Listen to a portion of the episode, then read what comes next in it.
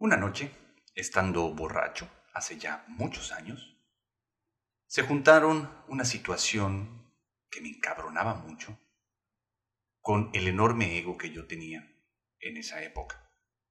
El sufrimiento se hizo insostenible y tomé la decisión de acabar con mi vida. Fui a la casa de mis padres, donde ahí vivía. Me dirigí a la parte donde guardaban las armas, porque vengo de familia de cazadores. Cargo un rifle 22, apunto a mi corazón y con todas mis fuerzas jalo el gatillo. Pero no hay nada. Nuevamente, junto fuerzas, lo vuelvo a hacer. Y no pasa nada. Aparto el arma de mi cuerpo para checar qué es lo que estaba saliendo mal con el arma. Vuelvo a apretar el gatillo y reviento la lámpara del techo de un disparo. Me di cuenta de que no me iban a dejar quitarme la vida. En ese momento me sentí sumamente abrazado por Dios y me sentí sumamente avergonzado. Pero algo despertó dentro de mí, la necesidad de encontrar que había evitado ese fatídico final. Mi nombre es Carlos Cervera, este es tu podcast espiritual de cabecera caída libre, capítulo 16. Bienvenidos.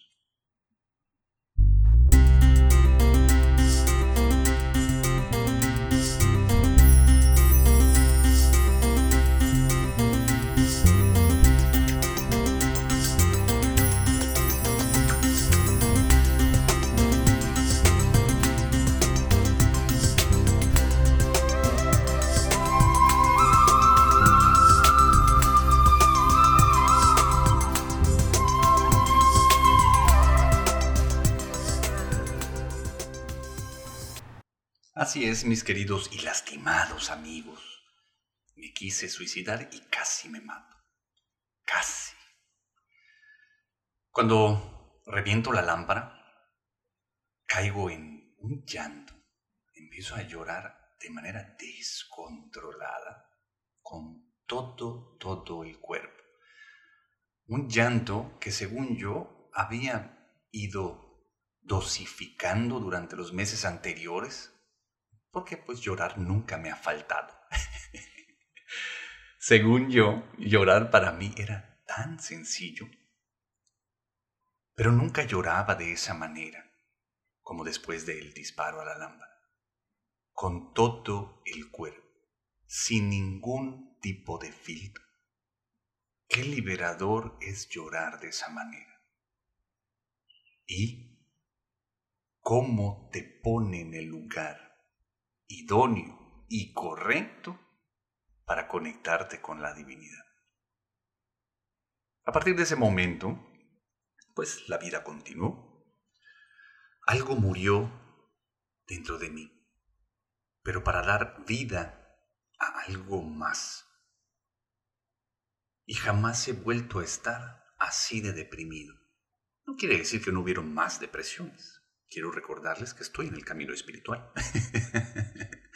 y todos los que estamos en el camino espiritual sabemos de lo que estoy hablando.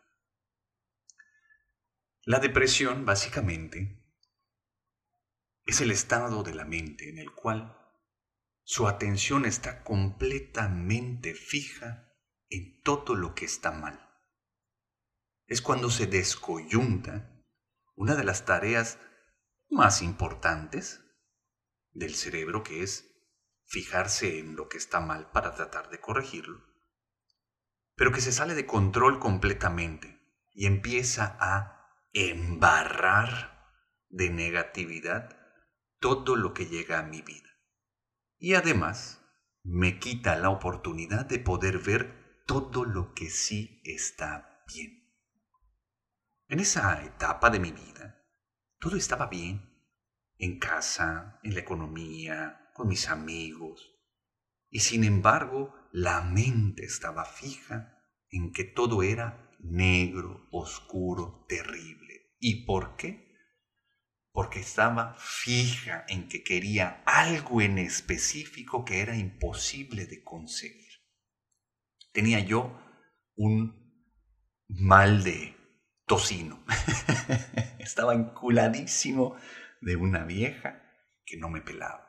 Me sentía más rechazado que nunca. Una sensación que me ha acompañado o que me acompañó durante mucho tiempo, desde mi infancia, y que se fue agudizando con el paso del tiempo.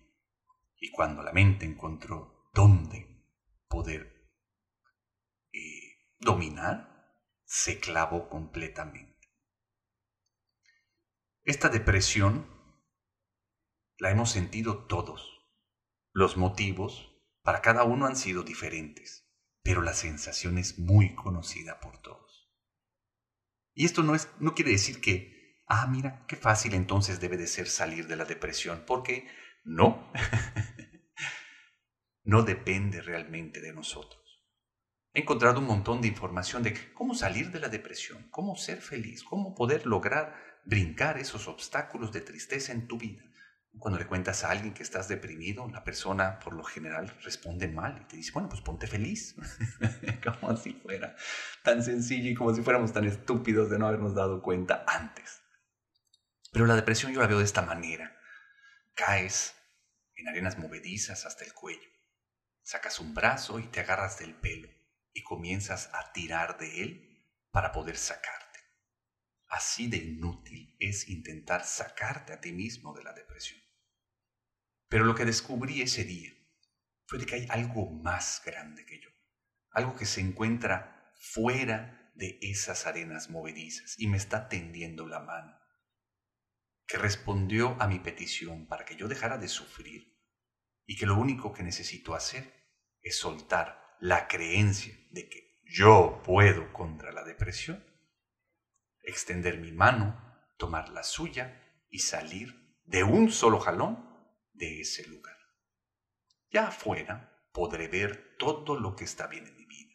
Ya afuera podré ver todo lo culera que puede llegar a ser la mente y todo lo, lo negativo que empieza a tirar para poder separarme de todo eso.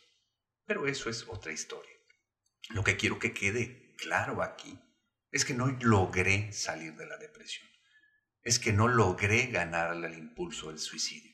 En realidad, mi divinidad se encargó, como todos los días, de mi vida. La depresión,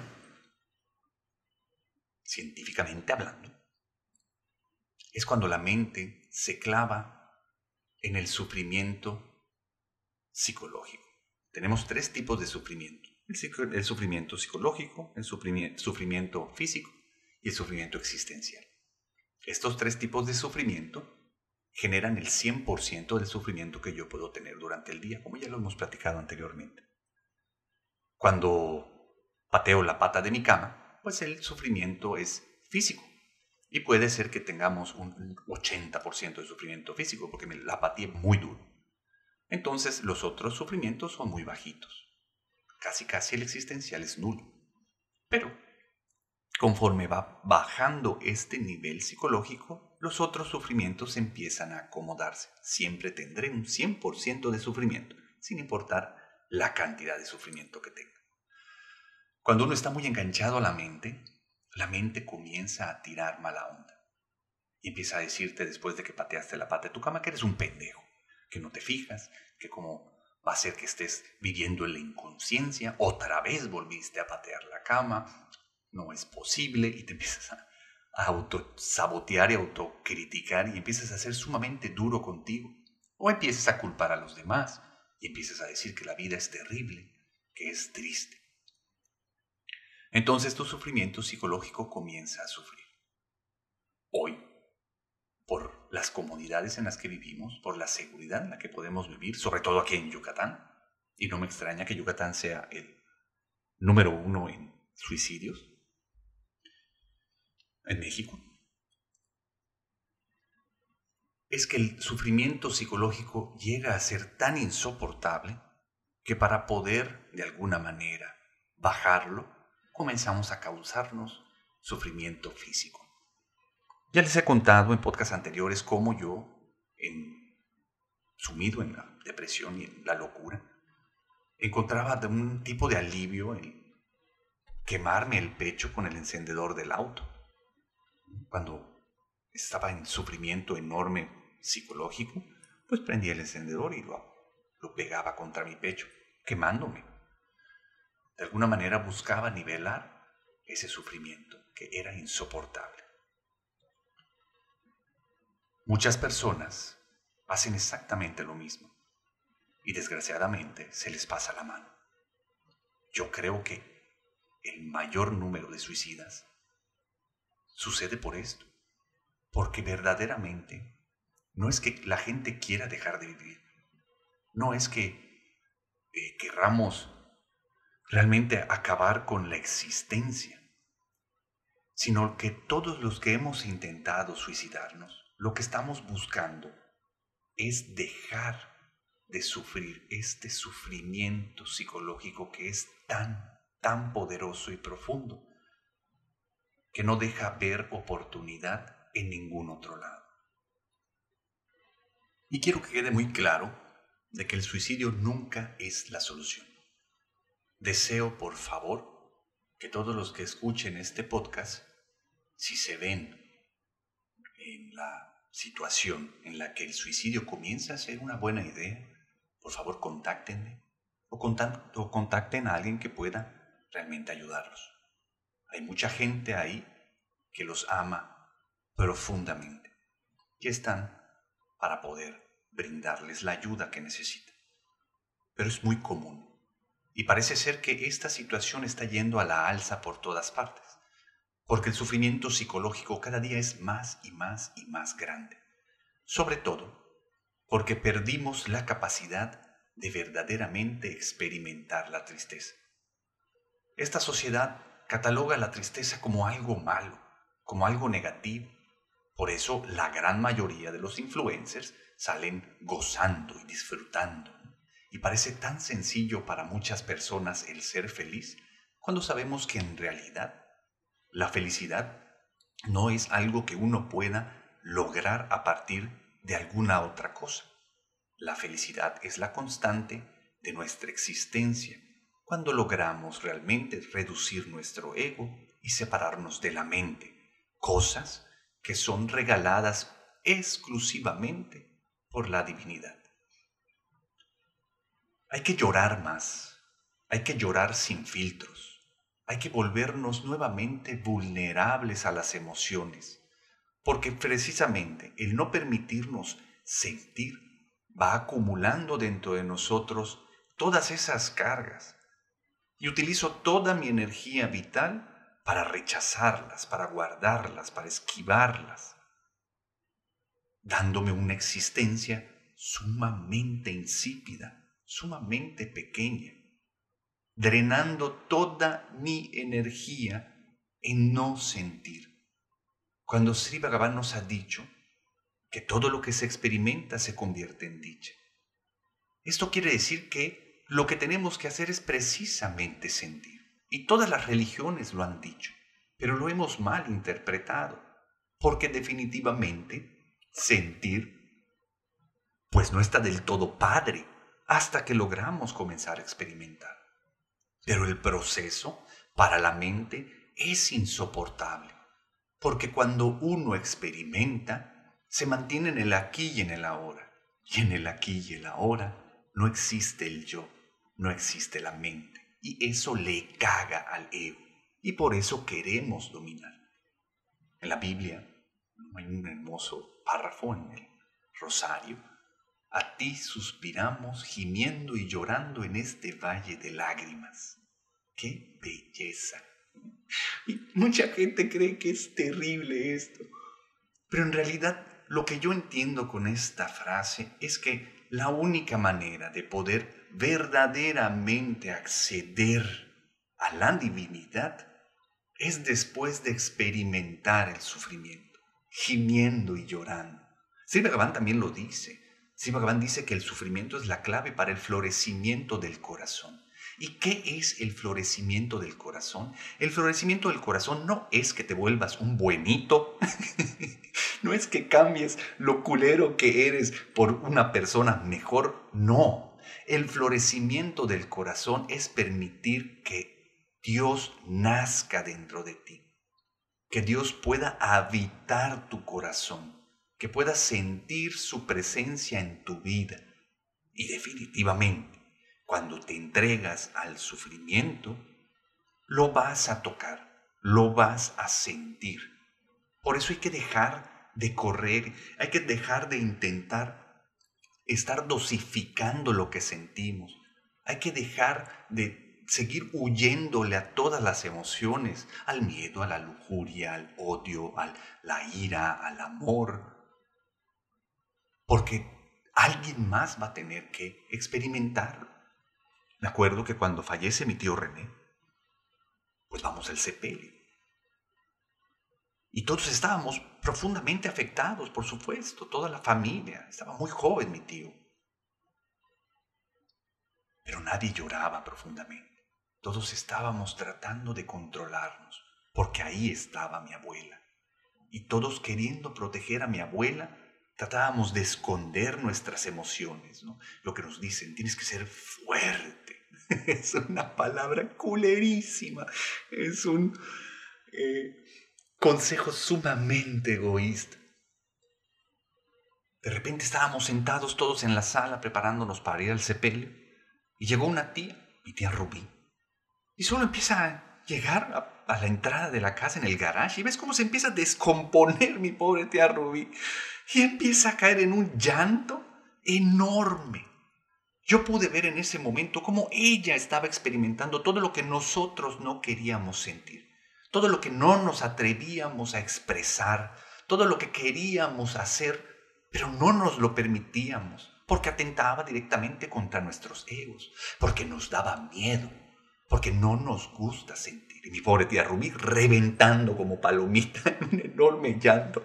Obviamente no faltó quien dijera, ay, qué horror, si ni siquiera es de la familia. ¿Cómo es de showista? Todo tiene que ver con ella. en lugar de poder agradecerle el enorme trabajo que estaba haciendo. Este valle de lágrimas. La vida es expansión. La vida en este plano karmático va a tener que crecer por medio de las energías que se encuentran. Vamos a ir del orden al desorden y en el inter nos toca sentir con todo el cuerpo, permitirnos experimentar. Eso es abrazar la vida. Abrazar la vida es vulnerable segundo a segundo, porque todo el tiempo ahí está Dios no importa lo que la mente te diga que está pasando. No importa si la mente dice que esto está bien, que esto está mal, que esto debería ser de esta manera o de esta otra manera. No importa si dentro de tus condicionamientos te dijeron que tienes que ser fuerte, que eres el pilar de la familia y por eso no puedes llorar. Como pilar de la familia, como parte de la familia, como un miembro más de esta conciencia humana del cual todos somos familia nuestra responsabilidad es hacer la parte que nos toca para continuar en expansión, para florecer el corazón y eso es ser vulnerable. No hay mayor afecto que el ser afectado. Permite que la vida te afecte. Para eso están pasando las cosas. Es Dios tratando de tocar tu corazón segundo a segundo. Y si quieres llorar, llora pero con todo el cuerpo. Si te quieres reír, ríe, pero con todo el cuerpo. Reparte todas las emociones y si te toca a ti experimentar algo, hazlo, porque el que quieras proteger a los demás es muy egoísta de tu parte. Es en realidad dejar que alguien más experimente lo que a ti te toca, porque la vida te está sucediendo a ti también no porque las desgracias le pasen a esta o a esta otra persona, son exclusivas para, ay, qué mal karma tiene, qué horror. No, tú estás siendo parte de eso. Tú te estás enterando, tú lo estás viendo. Deja de separarte de lo que estás llegando a tu vida. Por eso ves gente tóxica por, todo el, por todos lados, porque no quieres ver la toxicidad que hay dentro de ti, lo egoísta e hijo de lo chingada que puedes llegar a ser al volverte indiferente, al matar el aquí y el ahora, cerrando tu corazón para no sentir. La solución es sentir. Llora y expresa tu llanto sin ningún filtro, porque todo lo que se experimenta se convierte en dicha. Porque debajo de todas las emociones, dentro y en el medio, está la presencia divina, que lo único que quiere hacer es que te sientas poca madre, sin importar las circunstancias de la vida. Decir que la vida es hermosa es un juego del ego. Decir que la vida es horrible es exactamente lo mismo.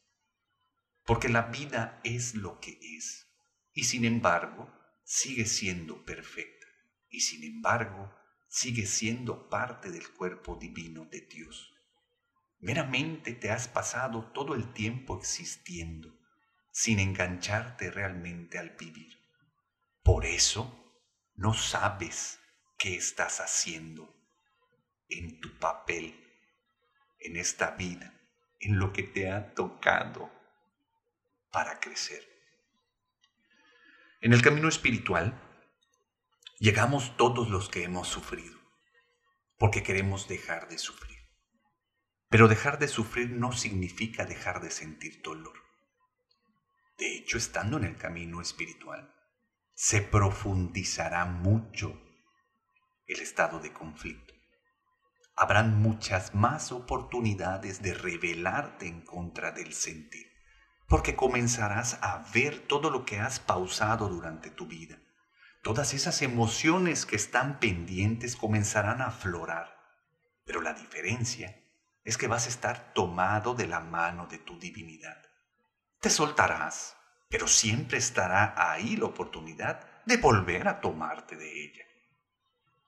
Conozco a muchísimas personas y yo he en esa situación también, en el cual nos cansamos de ver tanta cochinada dentro de nosotros, de ver cómo hay tantas heridas, tanto dolor acumulado. Y cuando comienza a salir para poder experimentarnos y liberarnos de él, la mente nos da ideas de que, ah, no, no, no, no, no, tienes que cambiar, tienes que modificarlo, tienes que ser bueno. O, ¿sabes qué? Ya llevas mucho tiempo y no avanzas. ¿Sabes qué? Esto no está funcionando. Oye, ¿de qué se trata esto si la vida es para gozarla? y abandonan el camino espiritual. Muchísima gente se aparta del camino espiritual porque nuevamente cree y cae en la ilusión de que solitos se van a sacar jalándose del pelo de esas arenas movedizas. Pero no importa, el tiempo es eterno y no importa el número de vidas que te lleve, vas a volver a unirte con Dios, en esta, en la siguiente o en cualquiera de las vidas que te toque vivir. Pero hoy puedes alcanzar la solución. Hoy puedes engancharte completamente al camino espiritual, volverte vulnerable y sentir con toda tu existencia. Sentir con todo tu cuerpo sin filtros. Métete al sentir, porque sentir no es sufrimiento. El sufrimiento es el drenar tu energía buscando cambiar lo que está pasando aquí y ahora. Deja de hacerle caso a tu mente. Obsérvala cómo quiere controlar todavía cómo quieres seguir manipulándote y apartándote de la realidad, que es que aquí y ahora se encuentra Dios. Les traigo una mejor solución y tiene que ver con el camino espiritual.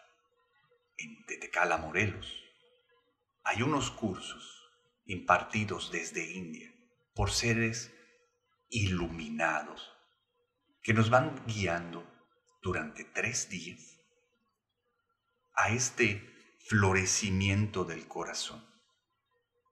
Nos ponen en las situaciones idóneas para entrar en vulnerabilidad, para que todas las emociones que están guardadas y generan el sufrimiento psicológico afloren y se vayan para que entonces lo único que tengamos sea sufrimiento existencial, El sufrimiento existencial es cuando te das cuenta de que el yo no existe, de que mueres cada momento. Y si mueres cada momento, ¿quién se suicida? ¿Quién atenta contra su vida? ¿Para qué atentar contra la vida si ésta acaba cada segundo sin importar si te das o no cuenta de esto? Despierta. Ente te cala, la divinidad te lo regala. Te voy a dejar la información en los apuntes del podcast. Busca qué hay dentro de ti Busca si todo esto está vibrando contigo y permítete ver. La mente se revelará y querrá meterte las patas para que no vibres en consecuencia. Pero ya estamos en la entrada de la era dorada. Las oportunidades para poder iluminarnos están a la orden del día. ¿Realmente quieres dejar de sufrir? ¿Realmente quieres cambiar tu insípida existencia por vivir, métele al camino espiritual y métele con todo. Todo lo que necesites, si esté en mi alcance, con mucho gusto, te podré ayudar para que des este paso al camino espiritual. No cambiará tu vida. No será ahora todo risa y diversión y tus deseos se van a cumplir conforme los vayas pidiendo y se transformará y solo verás ángeles y gente buena y ningún obstáculo. Incluso en momentos parecerá que se pondrá más culero todavía. Pero estarás tomado de la mano de Dios. De hecho, estarás siendo cargado por Él entonces no importará lo que venga a tu vida. Todo tendrá solución. Tendrás las herramientas correctas y te sentirás completo para poder enfrentarlas. Poco a poco tu ego se irá diluyendo, se va a ir encogiendo. Y cuando desaparezcas y entonces te unas a la conciencia divina, te darás cuenta de quien está viviendo esta ilusión en realidad solo es Dios. Dios interactuando con Dios para encontrar a Dios. ¿Ok? Lindo, caramba. Vale muchísimo la pena. Por favor, métele de lleno al camino espiritual. Es tu momento. Todos lo necesitamos. Así que permítete llorar.